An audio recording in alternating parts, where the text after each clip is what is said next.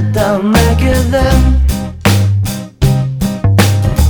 Fue por un tiempo y nunca fue mi plan. Pero mi nave se averió. La Salle Cancún Radio presenta Convergencia Sonora, el podcast de la diversidad y el conocimiento. Nosotros somos Charla. Y Rola. Comenzamos. Montañas transparentes,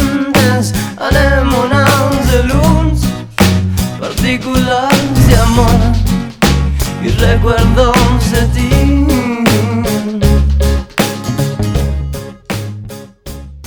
Bienvenidos, queridos charna roleanos, a el segundo episodio de Charla y Rola, temporada 2. Ya debieron de reconocer mi voz, les habla Benjamín Gutiérrez. hola, hola lasallistas, espero que la estén pasando muy bien en donde sea que nos estén escuchando. Espero que estén disfrutando del calorcito habitual de Cancún. Ya me conocen, soy Fernanda Andrade. Hola, buenas, aquí Chino de la Rosa, desde la cabina de la Salle Cancún Radio, Convergencia Sonora. Entusiasmado de estar otro episodio más con ustedes y obvio, con mis compañeros de cabina. Esperemos que todo salga bien en esta segunda regrabada y sin complicaciones de este episodio. Seamos honestos, somos Charlie Rola y todo puede pasar. Tanto así que recuerdan que les dijimos el episodio pasado que íbamos a ampliar nuestros horizontes. Bueno, pues este episodio no será la excepción, ya que hablaremos sobre una de las bandas más influyentes en México. Es una banda de rock alternativo con influencias que van desde The Beatles y The Cure hasta Stone Roses y Placebo. La combinación de sonidos electrónicos, indie y blues le confieren un estilo característico que muchas veces impide encasillarnos en un género. Y esta vez estamos seguros de que te sabes al menos una de sus canciones. Sin más preámbulos, conozcamos la historia de la banda Zoe.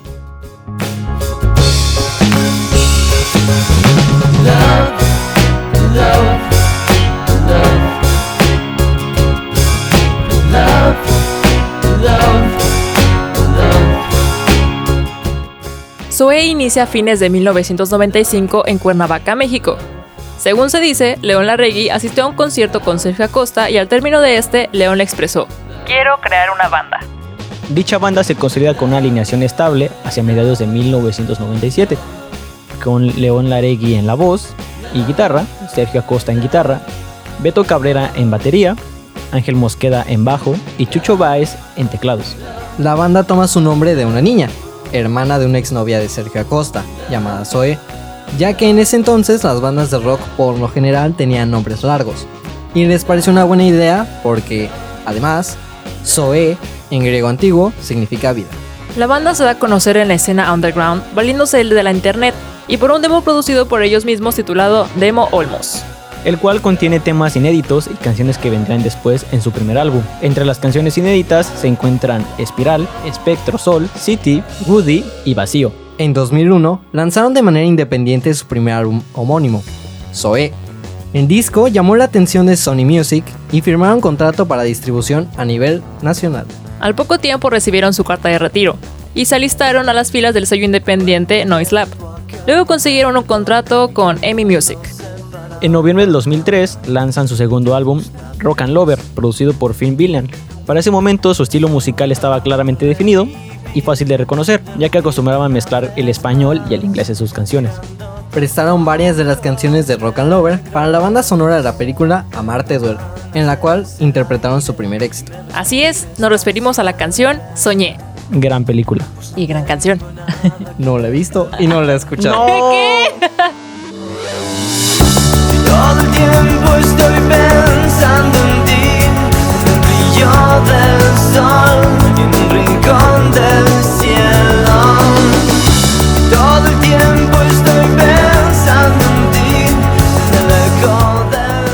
A principios del 2005, la banda comenzó a trabajar con las canciones de su siguiente álbum, y así nació el EP de The Room.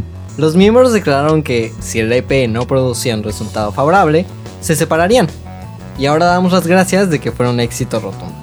Recibiendo un disco de oro por sus más de 50.000 unidades vendidas, algunas canciones fueron grabadas en inglés y productores como Alan McGee expresaron su interés en llevar a la banda a Reino Unido y al resto de Europa.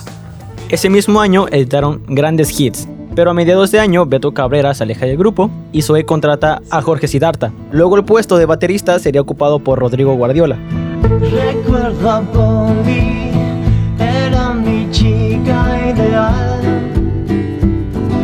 dulce perla blanca mexicana, la cual yo amaba, pero nunca pude tener. Su siguiente disco, Memorex Commander y el corazón atómico de la Vía Láctea, salió a la venta el 12 de julio de 2006, debutando en el número uno en ventas en México. El primer sencillo fue Vía Láctea.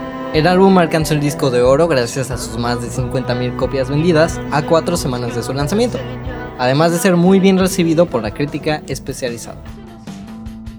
He de confesar muchachos que gracias a esta canción me volví fan de la banda. Y bueno, ya les platiqué esta historia, No, no, no. pero ¿Hubieron bueno, les, lágrimas? pla- les platico que yo tenía, bueno, yo tengo un mejor amigo, el cual se llama Luis, que pues me, me enseñó esta canción cuando yo era muy chiquito y pues fue mi mejor amigo por muchos tiempos, muchos años. Pues me apoyó en momentos muy difíciles y así, y él simplemente dijo, escucha esta canción. Y yo, ahora le va, y me gustó y pues en ese momento me gustaba mucho. Y ya los años pasaron y pues desafortunadamente pues la vida me jugó, separó nuestros caminos y pues él falleció en un accidente. Y pues ahora que la escucho pues como que está ahí en esa canción, ¿no? Entonces le tengo mucho cariño a Vía Láctea. Llevo el prisma de tus ojos en mi casco de astronauta, bro. El momento de llorar. No, hasta, ok. Y pues sí, ya, donde sea que esté, un besote. Grandes. Grande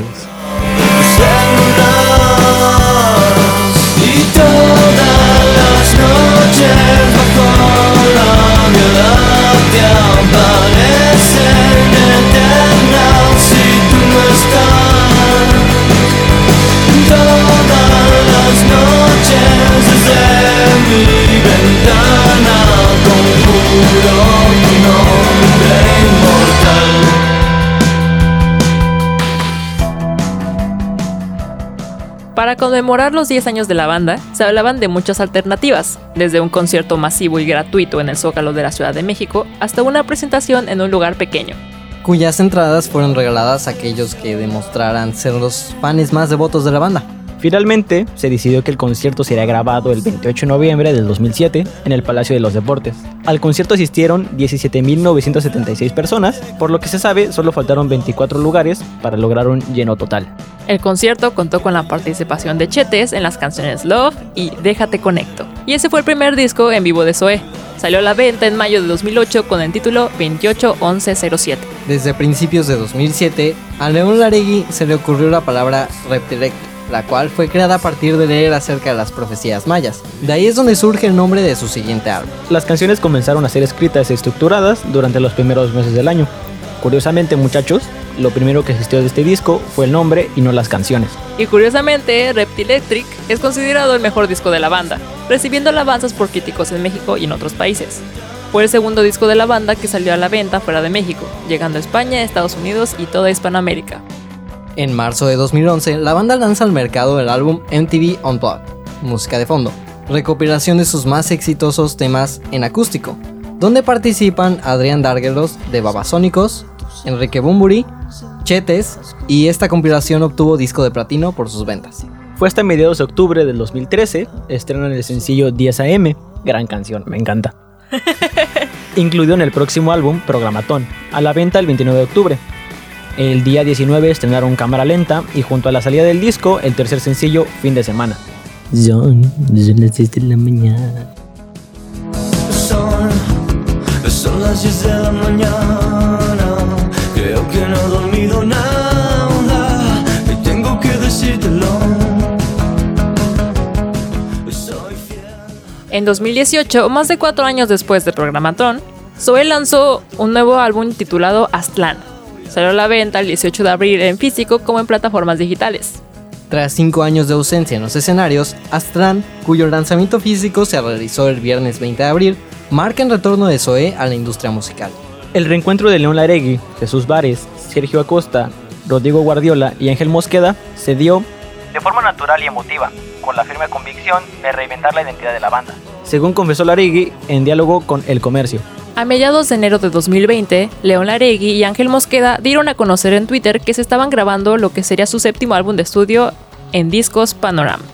Pero fue hasta el 11 de mayo que tanto en Twitter, Instagram y Facebook, la banda dio a conocer el nombre del álbum y la fecha de estreno del primer sencillo, ambos llamados SKR. Lamentablemente, debido a varios problemas surgidos con la pandemia del COVID-19, El lanzamiento del disco fue atrasado y fue hasta el 15 de abril del 2021 que el álbum de Sonidos de Karmática Resonancia fue lanzado para todas las plataformas de reproducción musical. Fue a mediados del mismo año que se anunció una gira por Estados Unidos. Dicha gira comenzó en agosto y terminó en octubre. Por esas fechas también se anunció la gira por México y Latinoamérica. ¿Ya escucharon el álbum, muchachos? Bueno, ahí les va. Ese, este álbum lo, lo escuché cuando salió y me gustó bastante porque lo que me gusta de eso es que se reinventa en cada álbum, pero por alguna razón sabes que está la esencia de ellos, ¿sabes? No es por ejemplo Arctic Monkeys, que sus primeros álbumes eran super grunge y acá tenían mucha distorsión y ahora los nuevos son como, mm, o sea, muy finos, o sea, un estilo completamente diferente en cada álbum. Zoe no, Zoe logra que se mantenga fresco su estilo, porque Ok. las primeras canciones es literalmente programatón Ok. y las otras van cambiando de, de diferentes álbums. Y está muy, muy, muy chido. O sea, se los recomiendo mucho. Claramente esta vez sí voy a llegar a mi casa y lo voy a escuchar. No como la última vez que dije que iba a hacer eso y no lo hice. Una disculpa. Muy bien. Bueno, Entre 2020 y 2021 se estrenó el disco Reversiones, que es un tributo a Zoe celebrando sus más de 20 años de trayectoria. Los temas corrieron a cargo de Daniel Espala, Meme, Caloncho, Daniel Quien, Jimena Sariñana, Porter, Juan Pablo Contreras, Juanes, Morat, Mon Laferte, Alejandro Fernández y muchos artistas más. lo siguiente en su lista es un tour nacional de su último álbum, Sonidos de Karmática Resonancia. Así que, si estás interesado en asistir, ya no estás a tiempo. La preventa de boletos fue el 8 y 9 de octubre y la venta general fue a partir del 10 de octubre por Ticketmaster. Aunque, bueno, yo creo que ya no van a haber boletos, Mm, mm, la no. verdad. Ey, porque eso es una banda muy famosa y Todo el mundo quiere ir. To- Todo el mundo todos quiere. queremos a Zoe. Todos queremos a Zoe. ser anticonstitucionales. Bueno, con esto podemos concluir que a pesar de los años, la banda sigue conservando su toque y cautivándonos con las letras de sus canciones. Sin duda, es una banda que ha marcado a México y a mí en muchas ocasiones y esperamos que lo sigan haciendo. Y así es como llegamos al final, charnaroleanos.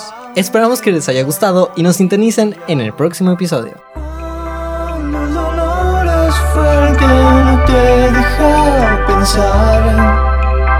Siempre habrá una canción que te pueda salvar.